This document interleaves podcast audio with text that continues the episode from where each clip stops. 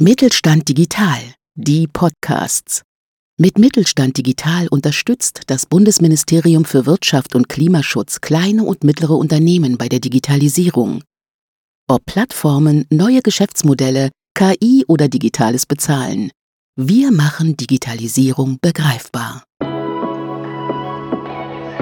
Herzlich willkommen zu DigiNews auf die Ohren, dem Podcast des Mittelstand 4.0 Kompetenzzentrums E-Standards. Mein Name ist Uli Hart und ich begrüße Sie heute mal wieder aus unserer offenen Werkstatt auf dem Campus der Fernuniversität in Hagen. Kurz zur Erläuterung für die, die es noch nicht wissen. Diese sogenannte offene Werkstatt gibt es seit Sommer 2018. Der Raum ist rund 70 Quadratmeter groß. Hier stehen 3D-Drucker, ein kleiner Roboterarm und ein Blockchain-Demonstrator. Wir haben hier außerdem mehrere Brillen für Virtual und Augmented Reality und es gibt natürlich auch mehrere PC-Arbeitsplätze. Wenn nicht gerade Pandemie ist, nutzen wir diesen Raum für Demonstrationen und Workshops, in der letzten Zeit aber auch vermehrt als kleines Filmstudio für unsere Online-Aktivitäten. Vor ein paar Wochen haben wir mächtig umgeräumt, um Platz für unser neuestes Schmuckstück zu schaffen. Seit Ende Juli steht hier auch ein Demonstrator für künstliche Intelligenz. Und wenn Sie sich jetzt fragen, wie man künstliche Intelligenz wohl demonstrieren kann, kommt hier die gute Nachricht. Es gibt jemanden, der sowas hervorragend erklären kann und das ist mein heutiger Gesprächspartner. Ich begrüße sehr herzlich meinen Kollegen Prof. Dr. Erich Behrendt. Ja, schönen Dank. Nett, dass ich hier sein darf.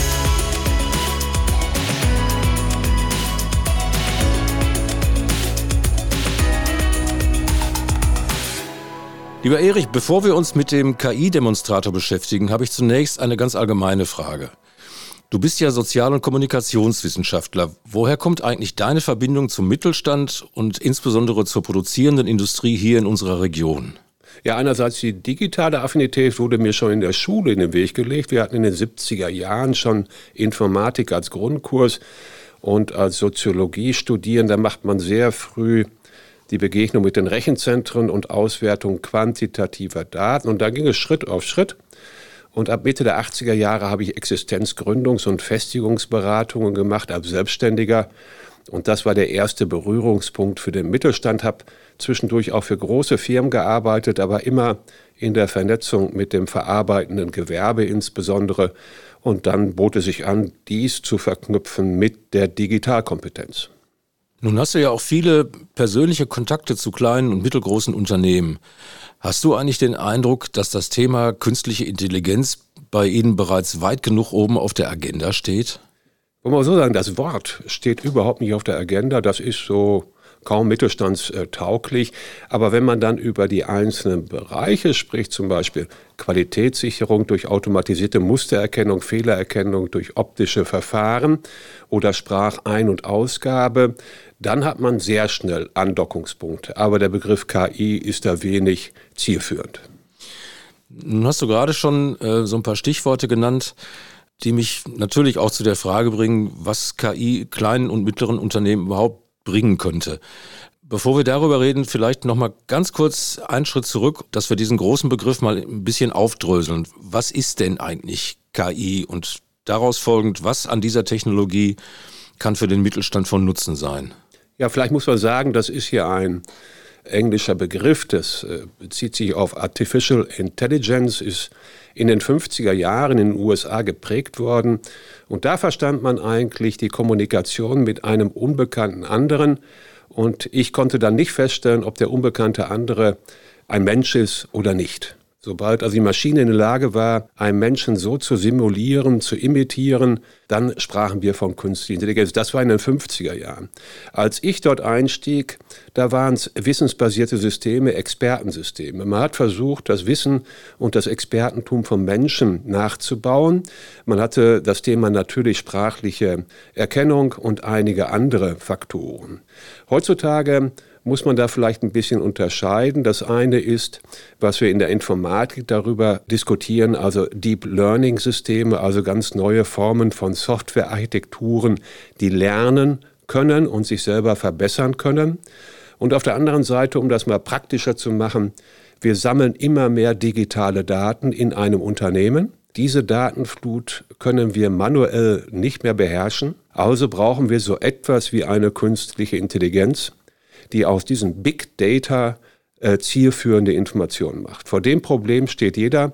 Wenn Sie heute eine moderne große Anlage haben, dann ähm, haben Sie dort zig Datensammelpunkte, unglaubliche Zahl an einzelnen Daten. Das heißt, ich brauche so etwas wie ein lernendes System, was daraus Strukturen, Muster erkennt. Und das versteht eigentlich jeder Anlagenbetreiber dann irgendwann, dass sich die Frage stellt, äh, wann kann ich frühzeitig erkennen, dass ich eine Maschinenwartung machen muss oder nicht? Denn das ist ein Top-Thema bei denen, wenn sie eine Anlage haben, die 5 Millionen kostet, dann ist jede Wartungsminute Geld. Und äh, das möchte ich natürlich begründet machen zu einem Zeitpunkt, wo es notwendig ist. Und das heißt dann neudeutsch Predictive Maintenance. Solche KI-Systeme werden heute tatsächlich schon in mittelständischen Unternehmen genutzt? Ja, das machen wir auch in unseren äh, Verbundumsetzungsprojekten. Das heißt also, wir greifen die Daten ab aus einzelnen Maschinen, am besten dann aus ähnlichen Maschinen auch. Und dann gucken wir mal, wenn es zu einem Stillstand kommt, was vorher passiert ist. Kann man aus den vorigen variablen Ausprägungen erkennen, dass dieser Fehler auftritt. Und so kann man dann im Prinzip die Laufzeiten von Maschinen optimieren, aber man kann auch vieles mehr. Man kann das mit Kontextdaten verbinden und ähnliches mehr. Das müssen wir nicht nur bei Maschinen machen, das können wir auch im Verkauf machen, wenn Sie ein Schnellimbiss-Konsortium haben mit 1000 Betrieben.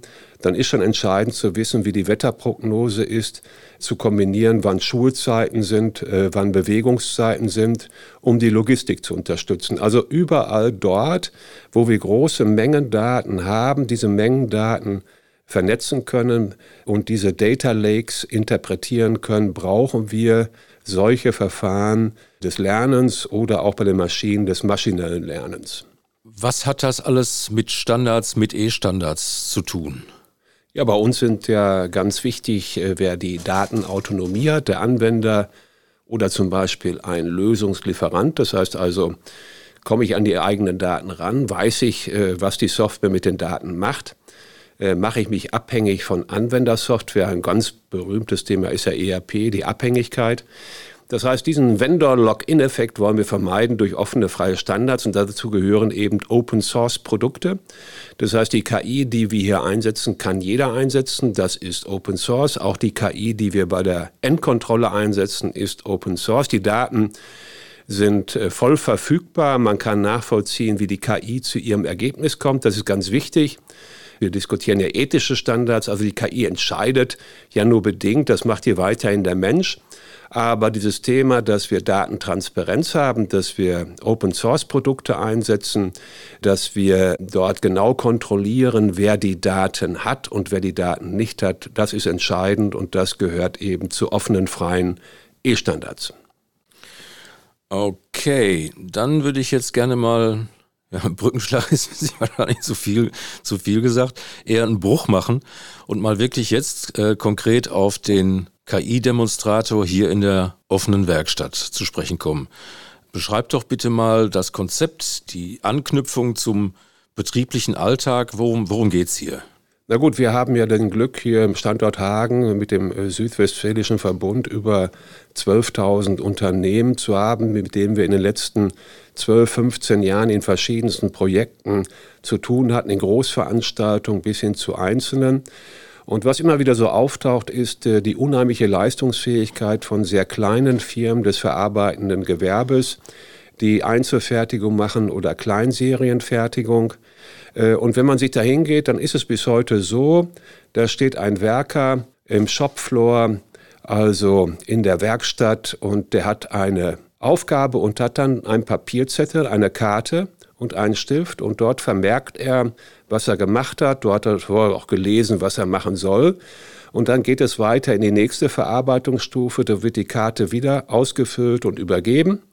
Das ist der Standard auch im Jahre 2021. So, und die Frage ist jetzt, wie komme ich da raus? Wenn ich jetzt sehe, ich würde jetzt Tablet-PCs einsetzen, ich würde eine Funkübertragung machen, dann sieht man ganz schnell, das funktioniert im industriellen Umfeld kaum. Das Handling ist auch viel schwieriger. Nicht? Der Werker braucht nur die Karte und einen Stift. Beim Tablet-PC muss er eine Funkverbindung haben, er braucht Strom. Die Bedienung ist wesentlich umständlicher. Das ist alles ein Riesenproblem. Wenn Sie als Galvaniseur zum Beispiel arbeiten, bekommen Sie auch die Information meistens nur auf einer Karte, nicht digital. Da haben Sie keinen Einfluss drauf. Sie geben das Teilprodukt dann auch weiter. Das heißt, wir kommen an dieser Papierform nicht vorbei. So, das andere ist aber, wenn ich jetzt eine Auftragsverfolgung machen will, eine Auftragsplanung, Kalkulation, wenn ich die Daten, die dort anfallen, bis ins Rechnungswesen übertragen will, bis in die Angebotskalkulation, dann muss ich digitale Daten haben. Also müssen wir diese Karten nach jedem Verarbeitungsschritt zeitnah einlesen, die Informationen, die dort analog vorliegen, digitalisieren, sodass ich dann digital weiterarbeiten kann in einer Auftragsverwaltung oder sogar einem ERP-System. Und um diese Angaben des Werkers, diese handschriftlichen zu erkennen, brauchen wir KI. Das heißt also, diese KI interpretiert diese analogen Schriftzeichen, übersetzt sie in digitale Daten druckt dann anschließend die Karte neu aus und der nächste Arbeitsschritt kann beginnen. Und das wiederholt sich bis zum Ende. Und immer wenn der Arbeitsschritt getan ist, habe ich einen aktuellen Stand im Bereich des digitalen Umfelds als Produktionsplanungssystem, Auftragsverwaltung, Warenwirtschaft oder eben kompletter ERP-Umwelt. Das heißt, wenn ein Werker seine Arbeit getan und die entsprechende Auftragsbegleitkarte komplettiert, ausgefüllt hat, dann wird die nicht abgetippt händisch, um die Daten ins ERP-System oder sonst wohin zu bekommen, sondern wird gescannt. Das ist, das gibt's doch schon. Das heißt doch, wie heißt das? Äh, OCR, Optical Character Recognition.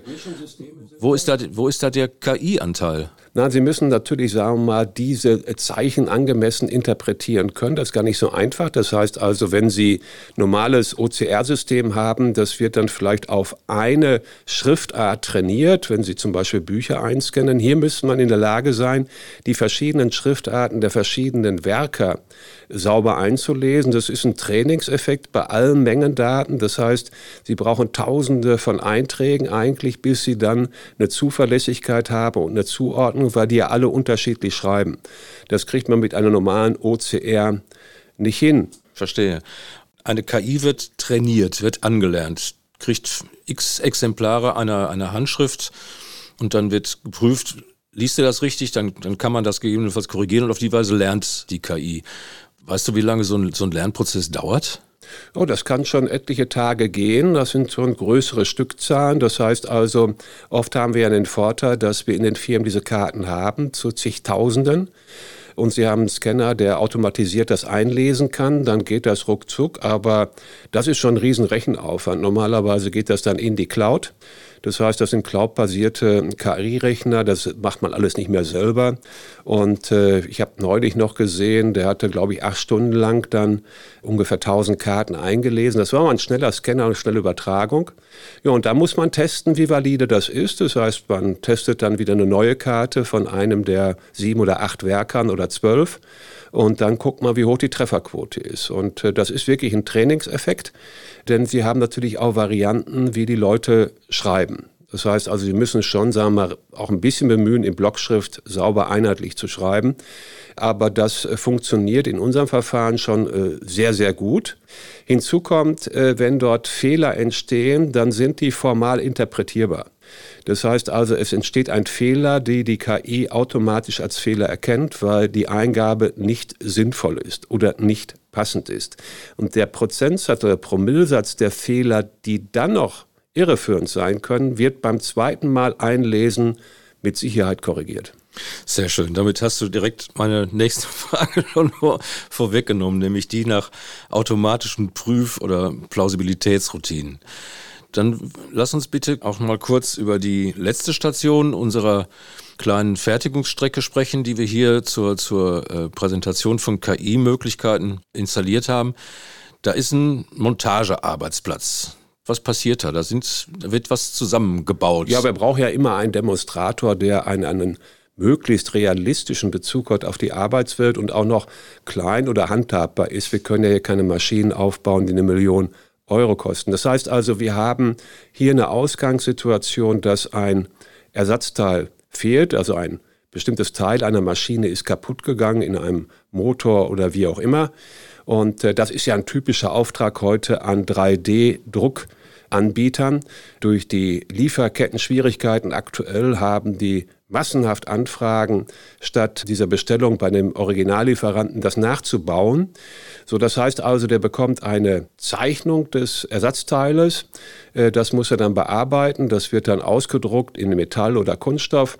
Und dann wird das ja eingebaut in diesen defekten Zylinder oder wen auch immer. Und dieser Einbauvorgang zum Schluss, da kann man jetzt wieder KI einsetzen, um zu erkennen, ob das äh, Produkt richtig zusammengesetzt worden ist. Das heißt also, bevor es ins Prüflabor geht, einfach zu sehen, ist es nach den Vorgaben, den Zeichnungen korrekt so, wie es dargestellt wird. Das heißt, da ist eine Kamera und diese optische Mustererkennung erkennt jetzt nicht Schriftzeichen, sondern einfach optische Strukturen, vergleicht die mit dem Soll der Zeichnung und kann dann sagen, ist ein Gutteil oder Schlechtteil. Nun ist es ja so, dass hier insgesamt, glaube ich, ähm, sieben kleine Kolben in ein bestimmtes Teil eingesetzt werden müssen. Spielt dabei die Reihenfolge auch eine Rolle oder wird dann nur die, in unserem Fall nur die, die Anzahl der einzelnen Arbeitsschritte unabhängig von der Reihenfolge überprüft? Also wenn wir diesen anderen Schritt machen wollten, die Reihenfolge auch zu überprüfen, brauchen wir eine Kamera, die 50 mal so teuer ist. Also das muss man jetzt darauf hinweisen. Wenn ich jetzt nur gucke, ob das Endprodukt richtig ist oder so, aber wenn ich dann noch kleinere Schritte, auch filigrane Teile habe, dann wissen die Insider, solche Kameras kosten nicht 2.000, 3.000 Euro, sondern 40.000, 50.000 Euro, aber es geht. Das heißt, auch eine Kamera kann natürlich Bewegungen interpretieren und Reihenfolgen interpretieren nach einem bestimmten Muster. Nur dann braucht man eben die entsprechende Ausleuchtung. Vielleicht braucht man da auch zwei Kameras, um das zu machen. Und das ist in aller Regel nicht unbedingt wirtschaftlich. Also wir müssen ja immer gucken, wie hoch ist die Stückzahl? Hier waren wir im Bereich der Einzelfertigung, wenn wir Kleinserienfertigungen haben oder ähnliches. Das heißt, was bringt mir das eigentlich? Wir setzen das erfolgreich ein in den Werkstätten für Menschen mit Behinderung. Denn da ist es immer ein Qualitätsproblem. Da haben wir eigentlich alles zu überprüfen. Da haben wir digitale Assistenzsysteme, die noch stärker die Arbeitsschritte beäugen und Hinweise geben zum Arbeiten. Hier haben wir ein einfaches Modell, aber wir weisen auch den Gästen aus dem Mittelstand, aus den kleinen Betrieben darauf hin, wo die Grenzen unserer Technik sind. Das ist natürlich auch immer wirklich eine Frage der Wirtschaftlichkeit. Naja gut, es ist halt ein Demonstrator. Wir haben ja nichts aufgebaut was wir irgendwem verkaufen wollen. Damit geht einher, dass unser Demonstrator ja nicht das Ziel verfolgt, mittelständische Unternehmen zur Nutzung oder Installation genau eines solchen Systems anzuregen oder zu motivieren. Also was ist der Kern dieses Demonstrators? Was wollen wir damit verdeutlichen, verständlich begreifbar machen? Also eigentlich ist es auch gar nicht so sehr im Kern die KI, also ein schwieriger Begriff, wie gesagt, sondern die Frage, wie komme ich aus einer analogen Shopfloor wird aus einem Teil Brownfield, wie wir es nennen, also Teil pilotenhaft digitalisierten Welt, in einen durchgängigen, transparenten Informationsfluss zur Abbildung, sagen wir mal, eines gesamten Prozesses als digitalen Zwilling. Das heißt, ich muss einerseits dem Werker es ermöglichen, weiterhin so zu arbeiten, gut zu arbeiten wie bisher, auch die Kommunikationsschnittstelle mit Externen zu bedienen denn das kleine Unternehmen definiert ja nicht die Kommunikationsschnittstellen. Da bleiben die Karten so, wie sie sind. Aber der Betrieb, der Betrieb kann erst weiterkommen in der Arbeitsproduktivität, in der Ressourceneffizienz, wenn es den gesamten Wertschöpfungsprozess digital abbilden kann. So kann man nachkontrollieren, ob Ressourcen effektiv genutzt werden, wo Zeiten entstehen, wo Aufwendungen entstehen und so kann ich auch schneller Angebote kalkulieren. Also das ist eine notwendige Voraussetzung, dass wir einerseits äh, analog bleiben und andererseits ein digitales Abbild hin zum digitalen Prozesszwilling haben. Jetzt habe ich zum Abschluss noch eine allerletzte Frage, die wir allen unseren Gesprächspartnern in dieser Podcast-Reihe stellen. Was ist nach deiner persönlichen Meinung, deiner Erfahrung der wichtigste Grund für den Mittelstand in Deutschland, sich generell und überhaupt mit Digitalisierungsthemen zu beschäftigen? Ja, Stress. Ne? Also wenn kein externer Stress kommt, äh, passiert da relativ wenig. Wir haben ganz wenige Firmen, die antizipatorisch gute Zeiten nutzen, um den Betrieb mal anders sich anzuschauen. Ich glaube, es ist immer extrinsischer Stress, angenehmer Stress eigentlich, aber der kommt vom Markt, er kommt vom Wettbewerb und dann sind wir ganz hervorragend darauf, diese verändernden Anforderungen zu erfüllen, Was uns ein bisschen nachdenklich macht, ist, dass das Digitale wenig fassbar ist. Es ist eigentlich abstrakt KI und Software. Deswegen ist es umso schöner, so einen KI-Demonstrator zu haben, der das verdeutlicht, vergegenständlicht. Das ist unglaublich wichtig, denn was Verbales alleine reicht nicht, was Schriftliches. Das mal zu sehen und in Bildern zu haben, überzeugt viele Mittelständler. Ja, dann Vielen Dank, dass du dir die Zeit für das Gespräch genommen hast. Danke für deinen Besuch in der offenen Werkstatt. Bleib gesund. Alles Gute. Ich bedanke mich für die Einladung.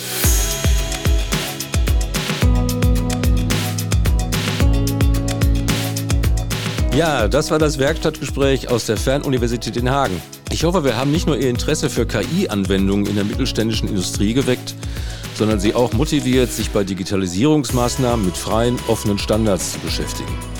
Wenn Sie dazu Fragen haben oder ein konkretes Projekt planen, nehmen Sie ganz einfach Kontakt mit uns auf. Die Kontaktdaten von Professor Behrendt und den KI-Trainerinnen und Trainern des Kompetenzzentrums E-Standards finden Sie auf unserer Website www.estandards-mittelstand.de.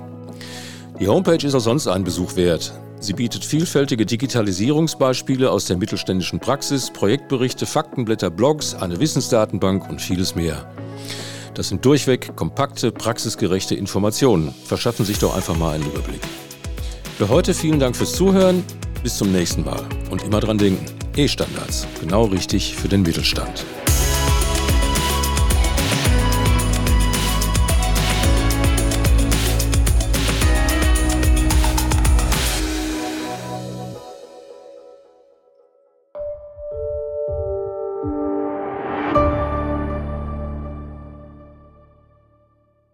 Sie hörten eine Folge der Mittelstand Digital Podcasts.